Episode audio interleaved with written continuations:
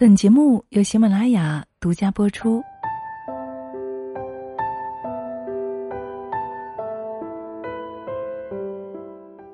嗨，亲爱的，你好吗？谢谢你听到我，我是清新。亲爱的，你有安全感吗？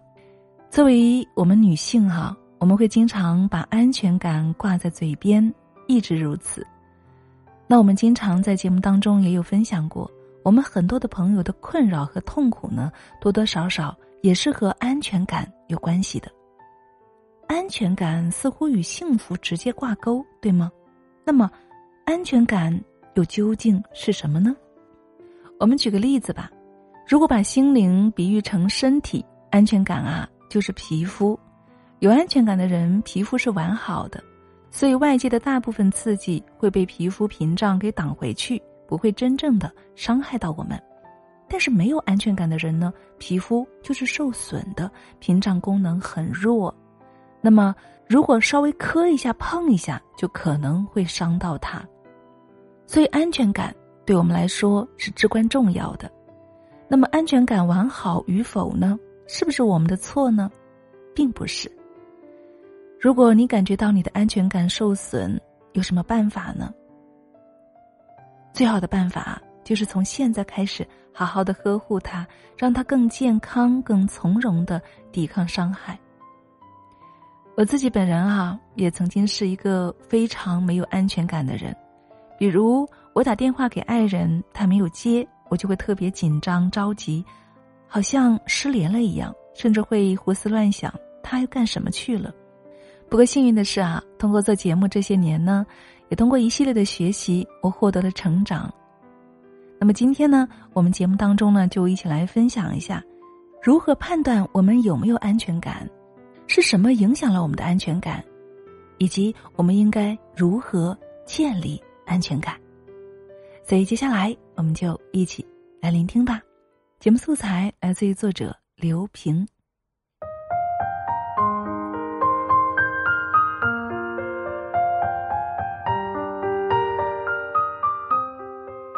首先，我们要来判断一下我们自己有没有安全感呢？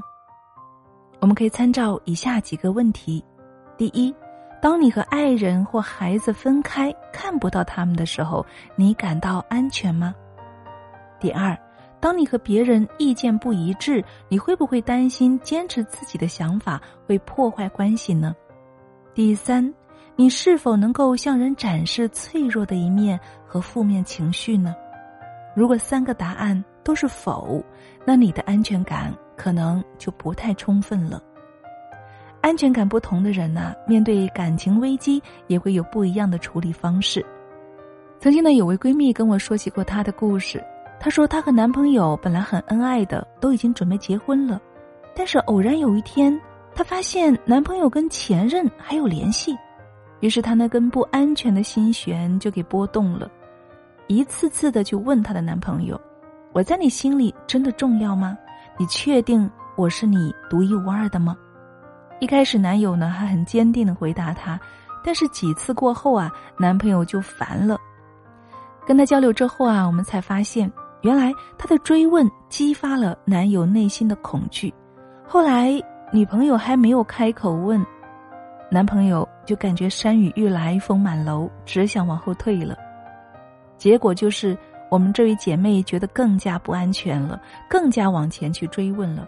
那么男孩呢，就一直往后躲，最后逼到墙角开始冷战。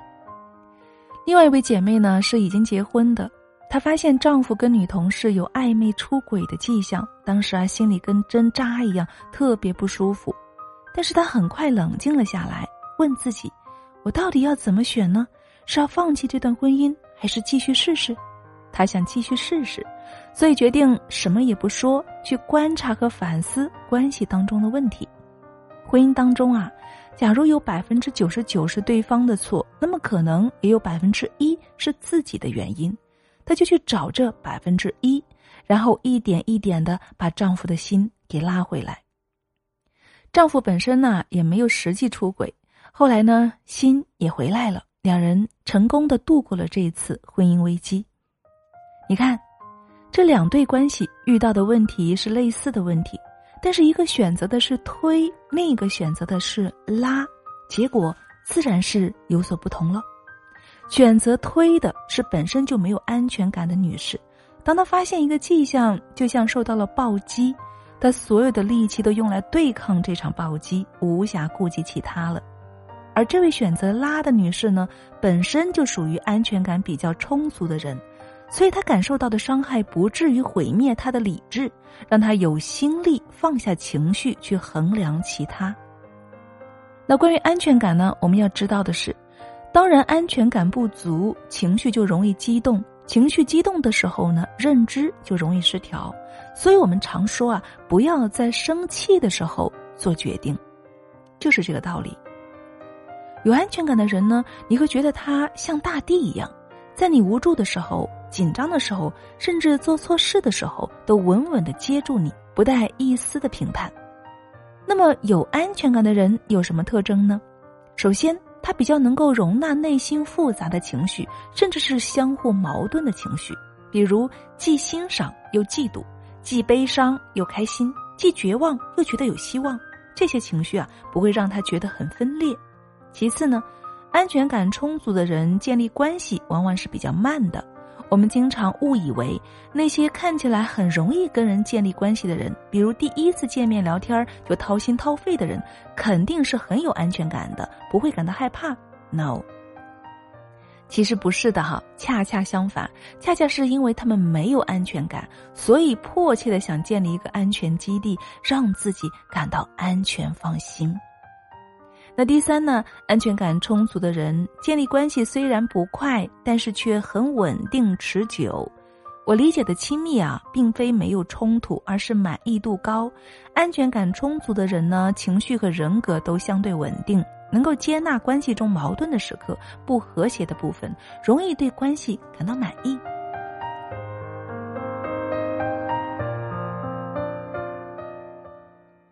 怎么样？听到这里？你觉察出自己是有安全感的人了吗？好，那如果说我们是没有安全感的，或者是我有安全感的，那到底是什么影响了我们的安全感呢？那在分享这个问题之前呢，我们先来分享一个寓言故事啊。小 A 准备去一个小镇，之前呢，他先问了一个从小镇出来的人：“小镇居民怎么样啊？”那个人跟小 A 说：“小镇居民友善、勤劳、勇敢、乐于助人。”哎，这个小 A 听完啊，就去了，觉得小镇居民确实如他说的一样，友善、勤劳、勇敢、乐于助人。那么另一个人小 C，他也准备去这个小镇，同样的，他也问了一个从小镇出来的人，而这个人说的完全不一样。他说：“小镇居民可糟糕了，恶毒又冷漠。”人和人之间的距离啊太远了，于是小 C 去到小镇之后啊，真的发现小镇居民和那个人说的完全吻合。小镇居民啊是真的糟糕、恶毒又冷漠。故事讲完了，亲爱的，我们要知道，小镇居民啊是同一批人，但是给了小 A 和小 C 的印象却完全不一样，这是为什么呢？这就是因为小 A 和小 C 相信了不同的描述。那通过这个故事，我们可以看到什么呢？那就是我们相信什么，就会去印证什么。如果小时候有好的关系滋养到我们，我们相信人与人之间是会有美好的关系的。长大后就更容易建立亲密关系，更容易体会到需要和被需要的感觉，从而印证自己的信念。印证过程就是对安全感的进一步强化。但如果小时候我们经历了一些不好的关系，相信人和人之间很难有好的关系，我们长大后啊，也会同样去印证这一点，因此就越来越没有安全感了。所以啊。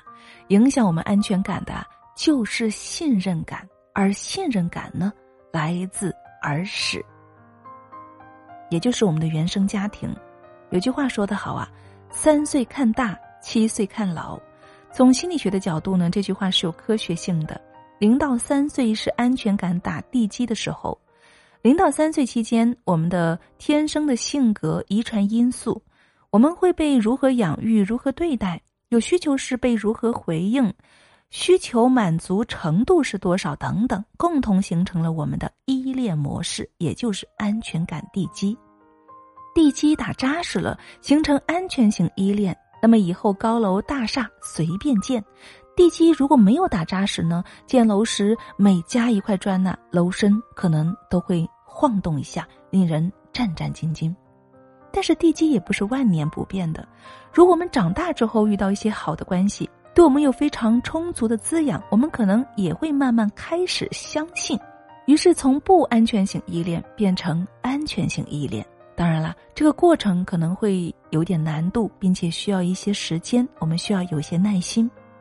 但如果本来我们就是很安全的，但是后来呢，在关系中遭到了很大的打击，比如离婚，比如亲人去世，那么我们的地基呢，也可能有所松动，变得没那么安全了。好，那我们了解了信任感就是影响我们安全感的最重要的原因。那如果我们想要建立安全感，又应该如何来做呢？亲爱的们。一旦小时候形成了不安全型的依恋啊，延续到现在，或者我们本来是安全型，遭遇了一些事情之后变得没有那么安全了，我们要如何来建立这份安全感呢？首先要说明的就是啊，没有一蹴而就的方法，除非你遇到了一个魔术师，他有一个能够瞬间把不安全变安全的魔法棒，但是不存在的，对吗？安全感是在关系中形成的。那么，也要我们从关系中去疗愈，而任何一种关系的建立和确认呢，都需要时间沉淀的，是急不来的。我说过，我曾经是个非常没有安全感的人。现在回看以前的日记啊，我会发现我一天的心情起起伏伏的，情绪非常不稳定，就像坐过山车一样。而且我一个人的时候呢，我觉得很孤单，很难独处。在婚姻中呢，我曾经也有很强的不安全感，比如丈夫说我碗没有洗干净，我情绪立刻就会激动，内心觉得我不够好，还有经常觉得自己没有尽好一个做妈妈的责任。我没有办法将事情跟人分开，有事情就立刻有情绪，立刻感到不安全，立刻开启防御模式，保护自己，张牙舞爪，指责抱怨。但是我很幸运哈，我拥有了一段比较好的关系，是我跟丈夫的关系。我丈夫虽然有点逃避和退缩，但总体来说呢是内核比较稳定的人，所以会比较接得住我。我能够在这个关系中一点点体验到被包容，心境越来越稳定。所以啊，如果你也是个安全感不足的人，并且觉察到已经影响到了你的工作、生活以及你的亲密和不亲密的关系。那么，也许是时候开启一段关于真实自我的探索旅程了。无论这个旅程的陪伴者是谁，你都应该更深的、更多的去体验自己的情绪、情感，尝试放心的跳进生活的河流，看见安全感的样子，变得更灵活、变通、更加稳定、更加归属于你自己的中心。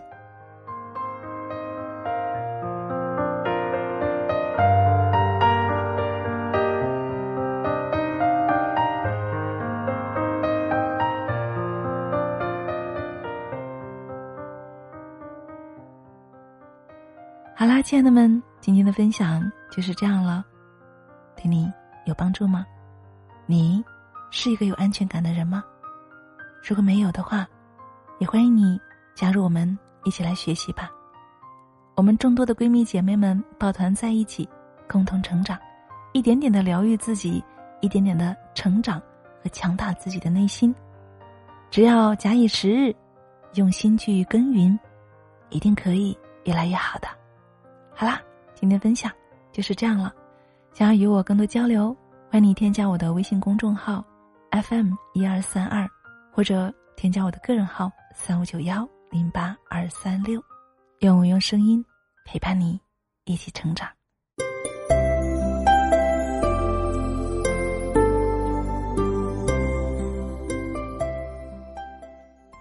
Hello，亲爱的，你好，谢谢你听到最后。你知道春季为什么要养肝吗？因为肝脏啊是我们身体最大的腺体，所有的毒素呢都要靠它来解，同时呢还要合成人体的三大物质，还提供我们的免疫帮助。那么从中医上来说呢，肝开窍于目，肝脏啊还藏血，那么养肝呢就是养气血、养眼睛。那还有说法哈，肝脏越干净，我们的脸蛋儿呢也就越干净。所以呀。我们女人呐，如果想要气色好、皮肤好，尤其是肝火容易旺盛、急躁易怒、口臭、口苦，还有皮肤油腻、爱长痘的，包括经常熬夜啊、喝酒容易醉、便秘、尿黄、免疫低下的朋友啊，更需要养肝护肝了。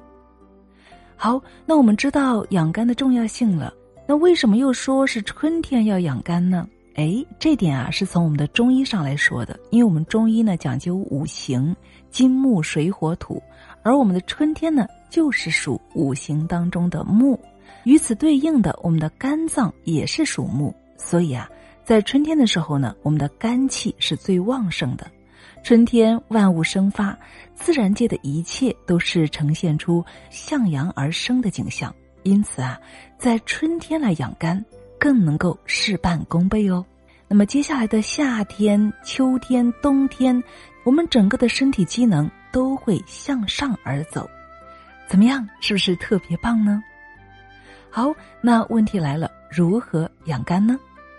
首先，第一点呢，就是要保持好心情了，因为肝呢主情志，如果心情不好啊，首当其冲的就会影响到我们的肝脏，所以呢，要心情愉悦，气血才能够通达。